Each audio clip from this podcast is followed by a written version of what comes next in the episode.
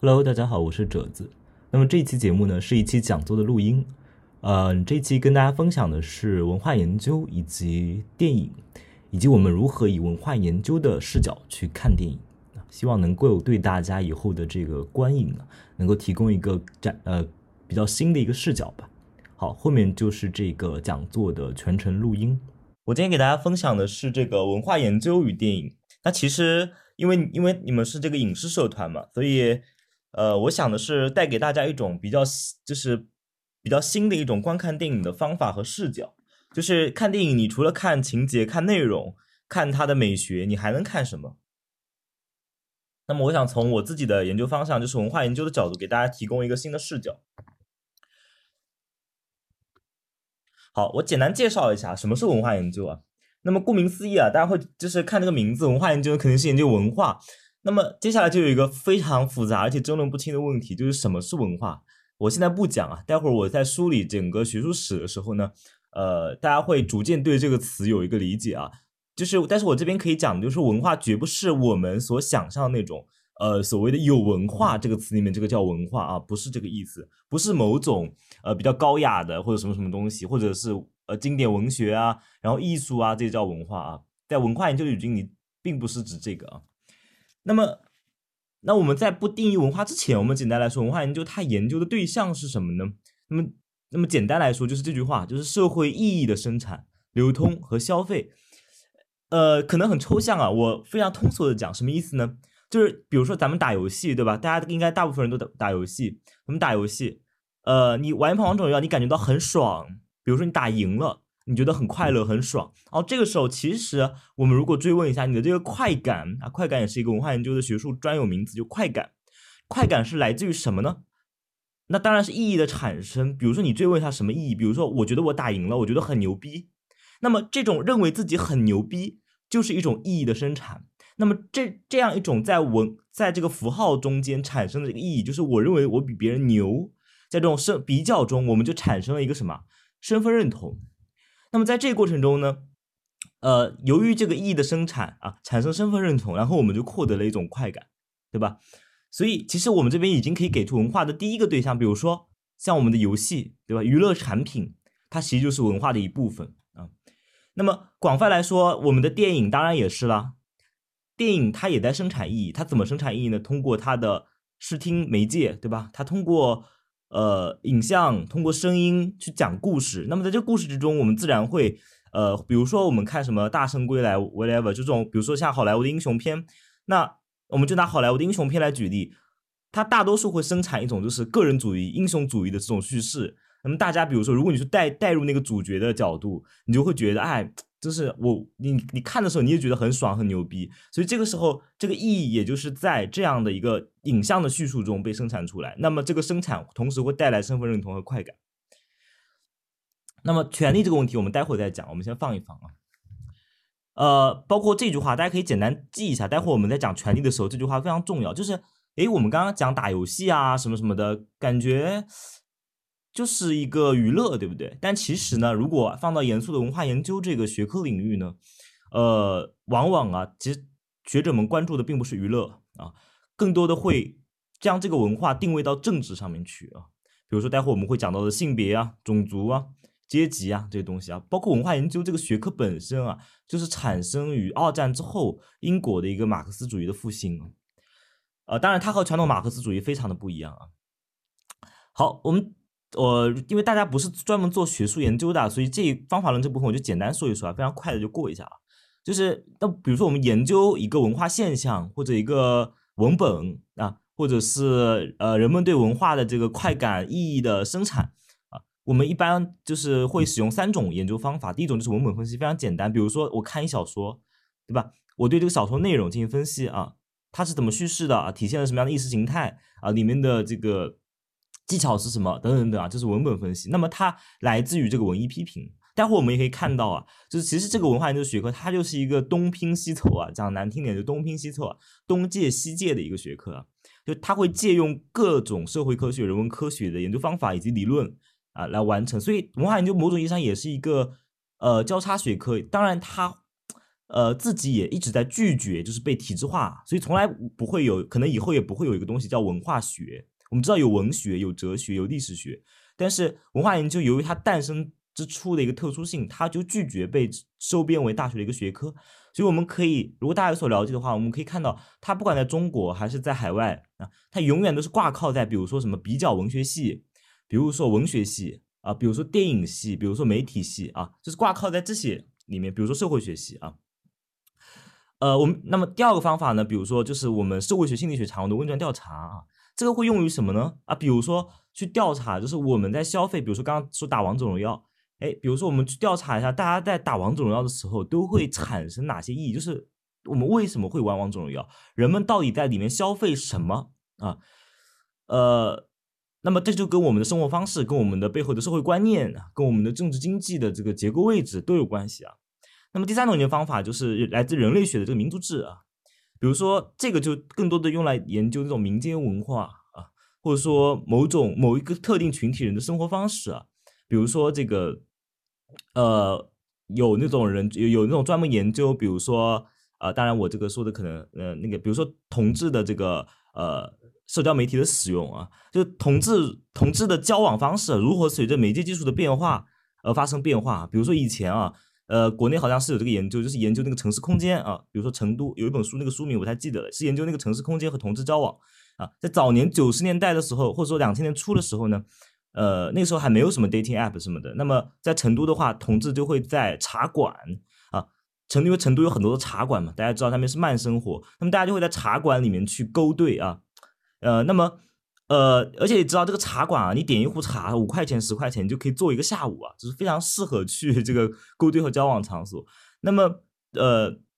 那么稍微就是说再往前一点啊，那我们知道，比如说大家如果读过王小波或者李银河的书，我们会知道，再往前一点，同志这个事情还不被社会那么接受的时候，甚至还是一种罪的时候，它会出现在同志的交往会出现在什么呢？是比较隐蔽的公共空间，比如说厕所、公厕啊，比如说。呃，公园啊，尤其是晚夜晚的公园啊。那么，当这个 dating app 出现的时候呢，哎，人们的交往方式就变了啊。从以前我们面对面的陌生人直接上去搭讪啊，变成了我们在软件上面啊。同时，在这里面如果要去研究，有很多人做，比如说我们被数字化，对吧？变成一堆数据，身高体重什么什么 whatever 啊，就这东西嘛。啊，这个我们不多讲啊。那么，主要的理论呢？那文化研究我们在讲讲讲研究方法之后，那它的理论来源是什么？就是其实这些都是大家比较熟悉的了。马克思主义，对吧？好像之前有人也给大家讲过马克思主义，然后女性主义啊，符号学啊，呃，包括之后殖民主义等等等，这个我们不多讲。呃，我简单给大家梳理一下文化研究的历史啊。呃，我们刚刚讲到啊，就是这个时候我就要讲了，文化文化到底是什么？尤其是在文化研究这个学科里面，我们研究的文化到底是什么呢？那么在早期啊，就是呃。在，因为文化研究产生于英国嘛，我们就以英国的这个历史来梳理啊。那么在早期呢，最早去研究文化的，比如说这个马修阿诺德啊，呃，在你们看到他是个十九世纪的人啊，最早去研究文化的人，他们都持一种精英主义的观点啊，什么意思呢？他们认为呀，尤其是当工业社会来到来之后，工业化之后啊，他觉得啊，他们觉得曾经的那个伟大的英国文学传统，那个莎士比亚的传统啊，就没有了啊，大家都不爱去读莎士比亚了啊。呃，不爱去读那些诗歌了啊，然后就陷入到了，所以马修安德写本书叫《文化与无政府状态》啊，在这本书里面呢，呃，因为今天时间有限，我就不具体展开讲，但是我比如说我透露透露一个他的说法给大家，他说啊，社会由于工业化之后呢，陷入到一种无政府状态啊，就是不那么就是大众啊，不再去尊重那种精英文化，不再去尊重那种伟大的英国文学，不再去尊重诗歌，不再尊重历史和传统啊。而陷入到自己的这种各种的这种工人呐，然后各种各样的亚文化社区当中啊，然后它里面有一个可能大家听了会非常冒犯大家的一个言论，就是他说，呃，他尤其认为这个无政府的混乱状态就是由工人阶级造成的啊，他认为工人阶级无知、愚蠢而且混乱啊，呃，善于制造混乱。那么他的他的这个观点就是说，要通过精英啊，通过所谓的把伟大传统的复兴，然后来教化这些他认为非常非常粗鄙无知的人。那大家也可以看到。他这种非常呃极端的精英主义立场，那么同样，T.S. 艾瑞特啊，呃，他呃，他呢和阿诺德不同的呢，他是认为啊，他不再认为文化只是一种呃伟大的文学，不再认为文化只是莎士比亚的专有名词，而是他认为啊，呃，开始有一个变化就产生了，他开始觉得文化呢还是人类的一种整体的生活方式，但是呢，他和阿诺德持的一点非常相似的观点，就是认为还是分高低的啊，还是分高低的啊，呃，所以他还是同样在和阿诺德一样去强调那种精英对大众的一个教化作用，呃。那么第三个人要讲的是这个埃法利维斯啊，那么利维斯呢，同样也是在将所谓的高雅和低俗在搞对立啊，但是他呢创新了一个新的名，呃，一组新的对子名词，二元对应的名词叫文明和文化啊，他区分了文明和文化的区别。那么在这个书名当中啊，大家也可以看到，就是他认为文明是属于大众的，并且文明更多的偏重的是物质性，比如说你的吃喝拉撒啊，你的食物或者怎么样，那么。呃，比如说体育等等等等啊，但是他认为文化呢是只属于少数人的啊，当然就是他们眼中的知识分子、精英、贵族等等等啊，呃，当然，呃，所以呢，他也是非常去批判大众文化。但是我们看到啊，利维斯生活的年代呢，其实已经那个时候，我们知道美国的文化已经开始影响到欧洲啊，美国的文化就是美国那种流行文化。如果大家了解法兰克福学派，大家会知道，其实欧洲已经。不光是英国啊，就是德国或者怎么样，都跟你个批判这种流行文化啊。那么美国这种流行文化进入到欧洲之后呢，啊，利维斯他和呃艾略特阿诺德还不同的是，不同的是呢，他是觉得啊，工人阶级啊啊是有有有的有一些时代他们是有自己的一个社群的文化，他也不认为这个文化有多 low，但是呢，他认为这样的美国的这种流行文化啊，纯粹文化工业，当将文化作为一种商品售卖、批量化。呃，同质化生产的时候呢，这个东西啊，冲击了原本的社区文化、工人文化，甚至也冲击了呃阿诺德他们担心的这个所谓的精英文化啊。所以对于利维斯来说呢，他把注意力更多的放在了这个意义的大众文化，就是说不是不是不像是阿诺德那种非常傲慢的认为是工人文化，他批判大众文化更多的是一种流行文化，尤其是美国传过来的这种批量生产的，看起来差不多的啊那种毫无思考力和反思力的那种文化。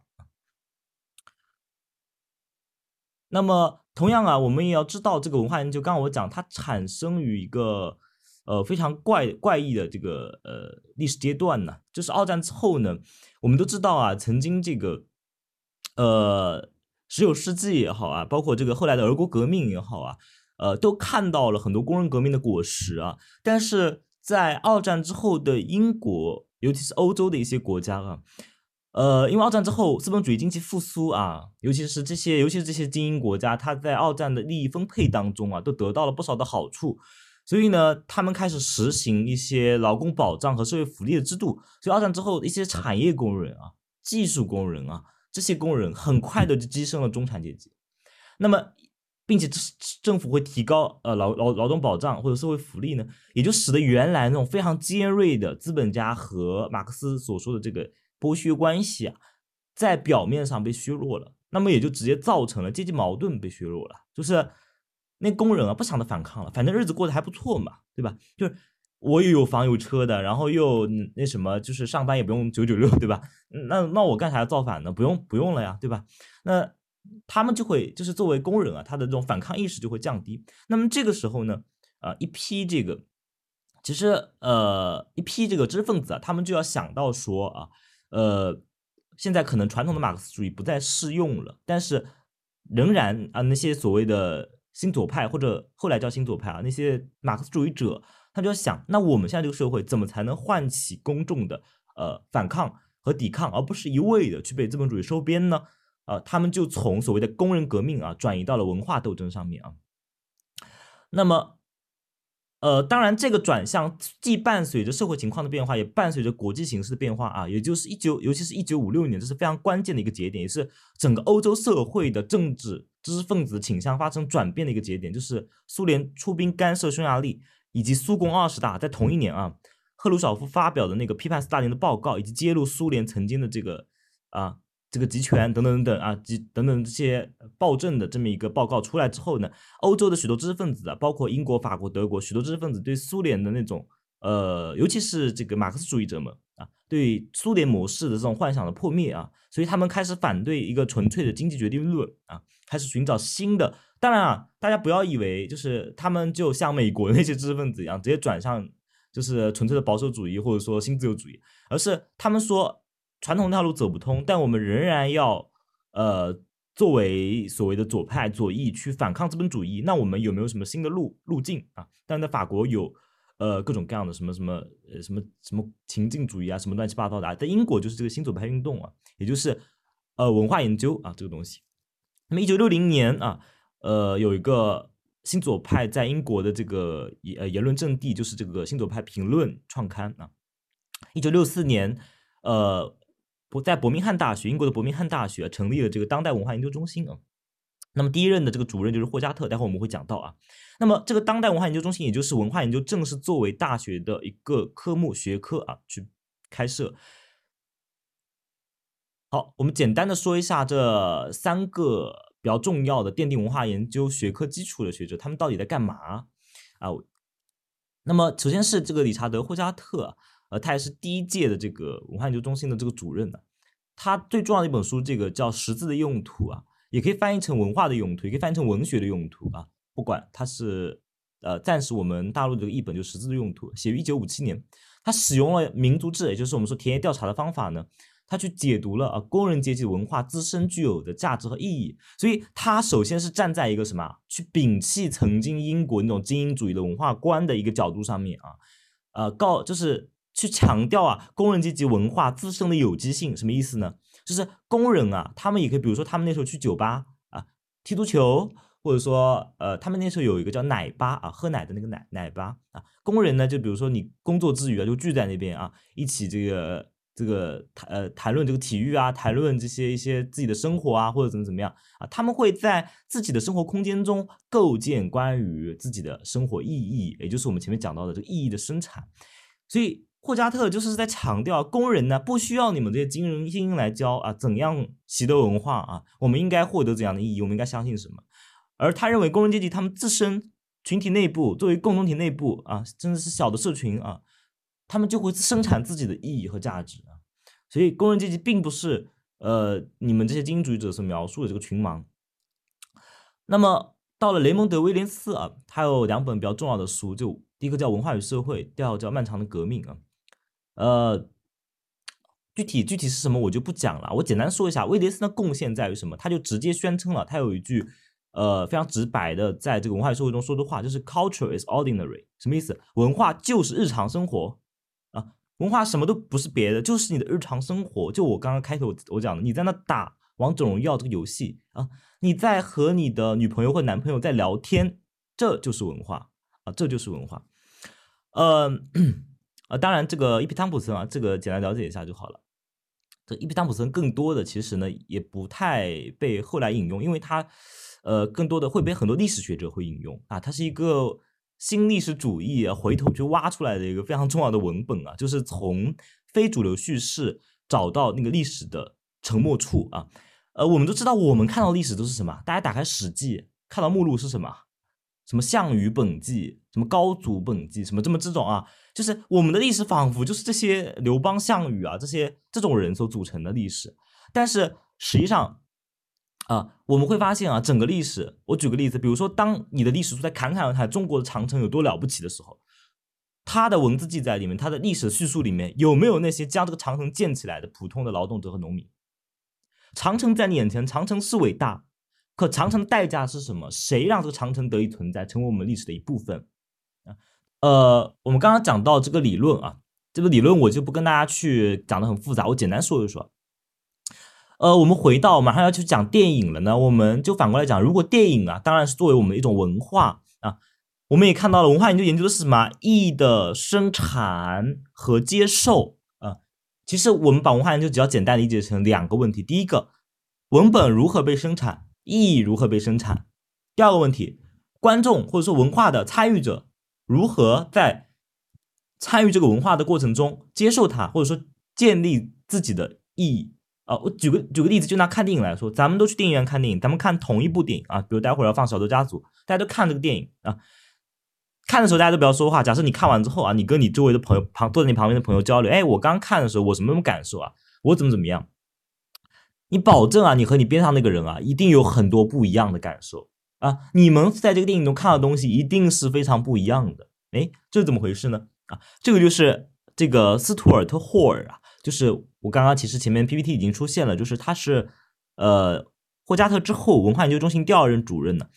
他创造了一个非常重要的理论，就是编码和解码的理论啊。比如说导演们拍这个电影啊，导演或者电影的生产的团队制作这个电影的整个一个过程，是对电影文本的编码的过程，就是我这个镜头怎么拍，机位怎么架啊，剪辑怎么做啊。叙事怎么搞？剧本怎么改编？这个东西是对电影这个文本的编码的过程，就是把意义编入这么一个文本之中啊。我们可以把电影看作一个文本，一个视觉文本。那么作为观众，刚刚呃，比如我假设这个场景，大家在电影院，你看完这个电影之后，你对这个电影的文本的解读和意义的生产，就是这个解码的过程啊。所以文化研究它就去研究编码以及解码。那么刚才我的这个例子中，其实大家已经意识到了。每个人的解码是有出入的，所以，呃，霍尔呢也对传播学的研究非常的重要。就是说，呃，在一些早期的美国的传播学研究中啊，他们把大众或者说把观众看成了一个铁板一块的，跟机器人一样。就是我放你什么电影，我导演按照我的意图拍了这么部电影，他们就认为啊，观众就会按照导演的意图去解读它啊，认为所以那个时候叫魔弹论嘛，认为观众都是被动的，我我让想让你怎么理解你就怎么理解。但其实啊，呃，霍尔在霍尔看来啊，观众并不是被动的，观众可能会对这个文本甚至做出一个对抗性的解读啊，或者当然更多的是一个协商性的解读。就什么的意思呢？就是我可能部分啊可能会按照你在拍的时候想要的那个方式去理解，部分我会根据我自己呃这个我自己脑中的这个理解的模型来理解。好，这个时候就出现一个问题，那。我们我们作为观众，我们每个个体自带的这个理解事物的模型哪里来的呢？比如说我我看电影，为什么我是得到我看完《小偷家族》，为什么我是这样这样这样的一个感受，而王景阳看完这《小偷家族》，他是那样那样那样的一个感受呢？哎，那就说明了我和王景阳的这个意义的解码系统是不一样的。那我们的意义解码系统哪里来？就是上面这三个呃理论，他们其实在讲同一件事情啊，就是我们对于世界的理解是直接的吗？我们可以讲，除了现象学层面上的东西之外，都不是直接的。什么叫现象学层面？你看得见、听得着、听得见、看得见、摸得着的东西啊，你的现象感官层面能够呃感呃感知到的东西，或者说事物能够向你的意识显现的东西。好，这个你不说，你我先不管背后到底是怎么样一个哲学探讨，我们先不管，至少它比较直接的啊。但其实我们对于大部分事情的认知啊理解都是间接的。我们通过什么？比如说呃，比如说九幺幺事件，对吧？大部分人去不了那个大厦楼下，你看不到当时的情况，看不知道美国的社会当时情况，我们只能通过什么新闻媒体啊，通过别人写的书啊，这个时候我们就在通过什么东西，在我现在用一个词叫想象九幺幺啊，我们怎么想象九幺幺？来自于什么？来自于发现了吗？媒体啊，作家呀，评论家呀，甚至是电影啊，我们就要通过一些文本。啊，通过一些中介的东西，也就是象征符号、文本怎么来的，都是符号的编码。它可能是我们的语言文字，可能是图像啊，都都可能啊。我们都是被这个符号的编码的一个文本来理解我们生活之外的人和事。所以呢，如何编码这个文本就显得非常重要了。那么在葛兰西看来呢，它是一场安东尼奥·葛兰西啊，意大利这个马克思主义者，他认为这是一场战争。啊，什么叫战争？是一场争夺文化领导权啊！中国翻译成文化霸权，其实应该是文化领导权的一个战争，就是谁掌握着生产、建构我们与世界想象性关系的这些机构啊。那么也就是阿尔都塞讲的，我们刚刚讲，我刚刚讲到一个讲到一个句子叫“我们与世界的想象性关系”啊，大家就可以理解成这就是意识形态。意识形态就是我们和世界的想象性关系。那么。阿尔都塞还有一个概念叫意识形态国家机器，也就是我们刚刚讲的媒体呀，啊，一些这个学术生产机构啊，啊，然后这个呃媒体产产业啊，电影产业啊等等这些啊，都是去生产叙述生产意义、生产意识形态的这些机构啊。谁掌握了生产意义的这个东西，谁就掌握了人们如何想象世界的这个话语权啊，就是谁就可以去建构。其他人对这个世界的想象性关系，这也是葛兰西在总结为什么意大利的工人运动无法成功原因的一个思考。他提出个理论，就是认为明明意大利的工人这个力量是比俄罗斯呃比当时的沙皇俄国这个大的大的多，为什么俄国能够完成无产阶级革命，意大利却失败了？那是因为他认为当时啊就出现了叫市民啊或者叫庶民啊这个东西，就是说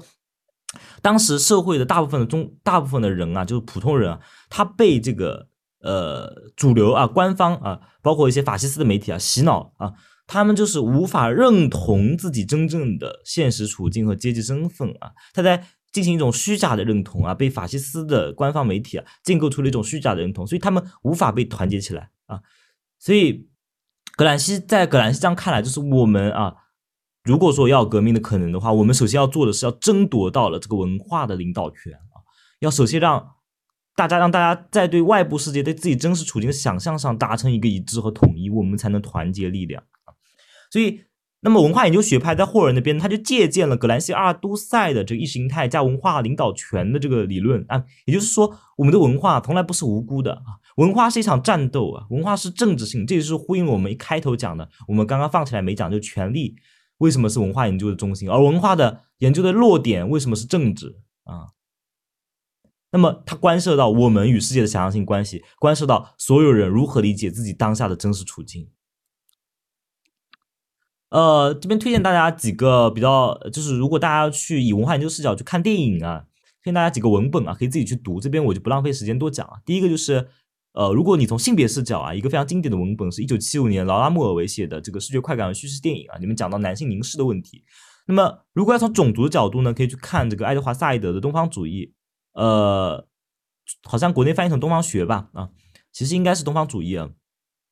呃。今如果从精神分析视角呢，可以去看这个克里斯蒂安麦茨啊《想象的能指》，呃，精神分析与电影啊这本书。那么接下来啊，我我要着重讲的是第四个，就是影像本体论视听分析，就是从影像的生产角度如何去看电影啊。好，视听分析就只有两个问题啊，其实很简单，拍的是什么以及怎么拍。就是我们去看电影的时候，我们如果做一个视听分析，其实我们从两个角度去考虑，他拍了什么。拍了什么？背后还有一个什么问题啊？接着要问的什么？他没拍什么？所以，呃，我很喜欢这个戴锦华，就他讲了对于电影或者说电影屏幕啊，他有一个论论断，我觉得我非常赞同这个东西。屏幕为什么叫屏幕啊？屏这个字，它有两个意思，一个是你能看到，第二个是它遮蔽。所以，屏幕是一个既能让人看到的东西，也是一个让人看不到的东西。啊，他拍了什么？没拍什么？比如说。我现在，我现在举个例子啊，我现在拍一个小片子，我拍改革开放的伟大成就。好，那我现在啪啪拍那个高楼大厦，拍那个深圳的那个什么那么发展啊，拍那个当代艺术啊，什么什么哦，牛牛，再拍点外国人，对吧？好，大家看了之后，你会在这样一套叙事中，你会觉得哦牛逼呃哦。那接下来如果说我同样拍改革开放，我拍什么？我拍在那个脚手架上施工的工人，在三十多层楼上脚手架上。发出的电焊的光，焊接的那个电焊的光，机器的光啊！我拍在钢筋水泥土里面捡砖块啊，搭钢筋的工人啊！我拍那些呃放弃自己的教育机会啊，进城务工，供自己弟弟妹妹上学的女孩子啊，供自己的弟弟哥哥上学的女孩子啊！我拍那些农村女性啊，我拍那些没有进入城市、被城市化排斥的那些又失去了土地的失地农民，这也是改革开放。而我们看到这样的影像的时候，我们如何理解改革开放啊？所以文化研究还有一个非常重要的，就是往往我们会去关注后者，就是历史的无声处，什么东西被静音了，什么东西被静默了。嗯，呃，同样的，我们在看，比如说我们看一部电影，待会大家看《小偷家族》的时候，我们也可以看，因为明显我们如果大家前期有所了解，哪怕你百度一下，就知道这是一部讲阶级的电影啊。那我就要去看他是怎么在他的视听语言当中表现阶级的啊？如何表现？他拍了什么？以及他怎么拍啊？怎么拍呢？就涉及到两个维度，第一个是视觉，第二个是听觉啊。第一个视觉，第二个听觉啊。这个基础的单位构图，我简单讲讲。构图是什么那？构图就是比如说垂直构图啦，呃，平行构图啦，对称构图啦，框架构图啦，这些东西我就不多说啊。景别，呃，中景、远景、近景、整景，这些是基础知识。视角，我边我这边我讲一个视点啊，其他的大家应该比较常识吧？色彩啊，光影啊，运动啊，场面调度啊，这个让王景阳去给你们讲吧，我就不具体讲，我就我就说这个视点的问题啊。在我跟文化研究是最有关系的，就是视点。什么叫视点？英语翻译成什么？Point of view。哎，我们如果有一点学过三年级英语的人，大家都知道 point of view，point of view，我们以前经常怎么翻译啊？就是视角。那其实，在电影中，我们叫视点。视点什么意思？就是你用谁的眼睛看啊？哎，你比如说刚才我们还是刚才那个例子啊，就前者拍的那个改革开放的片子，哎，伟大的这个各个大高楼大厦，然后这个经济的发展、艺术的这个国际化等等，他用谁的视角去看？啊，用中产阶级的视角看到吗？这个视点就是你要想谁站在摄影机后边，摄影机就是一双眼睛，谁站在摄影机后边，谁会看到这样的景象？那么后面呢？我们刚刚讲的这个工地上的工人啊，脚手架上的这个电焊工，以及这个湿地农民啊，女这个进城务工的女性啊，这就发现眼睛变了，谁的眼睛变了啊？呃，他在用谁的眼睛看啊？我们就可以想象，比如说我们在看电影的时候，我们。方法怎么应用呢？比如说我在看一部电影啊，诶，我就在我你们要看的是什么？看的是摄像机背后是可能是谁的眼睛？比如说他现在拍到一个场景一个画面，你想的是这样的画面是用谁的眼睛才能看到呢？这个摄影机代表了谁的眼睛啊？这是文化研究去看电影的时候，我们非常简单，我们可以不考虑那些复杂的因素，但是这个视点啊，呃，我觉得大家是可以去很简单的去应用。你就只要想嘛，这样一个画面是什么人能够看得到？是在用谁的眼睛看啊？那么听觉啊，音乐、音响、旁白啊，呃，这边要大家注意啊，我们在看电影的时候呢，不能陷入到文学的圈套里面啊。我们不能只看故事，讲了个什么故事，我们不能把电影变成一个故事啊，一个文字表达的故事。电影是时空艺术，所以它的所有的意义和叙事一定是通过时间和空间来表达的。啊，时间空间来表达的。呃，如果大家要学视听语言的，因为我今天时间有限，呃，我推荐大家一个 B 站的号叫拉片实验室啊。呃，你可以在这个里面看到，就是我刚刚讲的构图啊、景别啊、视角啊等等、光影啊，包括时间和空间的一这种使用的分类啊，就是技巧上面的，就是嗯，technique 上面的，就是技巧上面的那个东西啊。大家可以呃在这公众号上看一看，这边我就不浪费时间说啊。那么分析看电影的方法呢？比如说啊，我其实我们刚刚已经讲到，我再我再给大家呃最后总结一下啊。第一个就是符号学的解读啊，比如说我一个画面我就定格在一个画面上，这画面里有什么元素啊？比如说大家看过这个张艺谋的《大红灯笼高高挂》吧？这个红色，因为或者整我们整体看张艺谋的一个电影的创作，你发现他特别喜欢用红色，不管是在《红高粱》还是《大红灯笼高高挂》还是《菊豆》，他的画色调、色彩，呃，或者说他的物品的使用，比如说红灯笼，对吧？啊，比如说血血液流淌在地面上的那个血，他很喜欢用红色。那红色在他不同的电影里面，它有什么象征意味上的解读呢？有什么符号意味上的联系呢？啊，这个是大家可以思考的问题。第二个叙事学，就他，哎，不好意思，就他怎样讲故事啊？就他怎样讲故事，就是当然是要回到这个视听语言啊。比如说，同样是讲一个故事。我刚刚讲你改革开放的故事该怎么讲？是用前者的方式讲呢，还是用后者的方式讲呢？还是说有第三种方式讲呢？对吧？好，第三个新历史主义，这个这个些新历史主义呢，我们往往会去用于去分析一些有真实社会时代背景的电影，比如说《敦刻尔克》。其实电影的每一次对历史事件的翻拍和创作呢，都是一次重新讲述历史的过程，也是重新让人们记忆历史的过程。什么意思？我们没有经历过二战的人，我们对二战没有记忆。但是当我们看完敦刻尔克的时候，我们会形成一个印象，啊，我们会形成一个印象。那么实际上这个印象就是形成了我们那些没有能够亲历那些历史事件的人对历史的记忆。而这个记忆，我们讲到文化研究的出发点是什么？它是被建构的，它背后隐含着权力关系，它背后隐含着别人对你想象世界的一个权力的争夺，啊，所以不是那么单纯的。所以，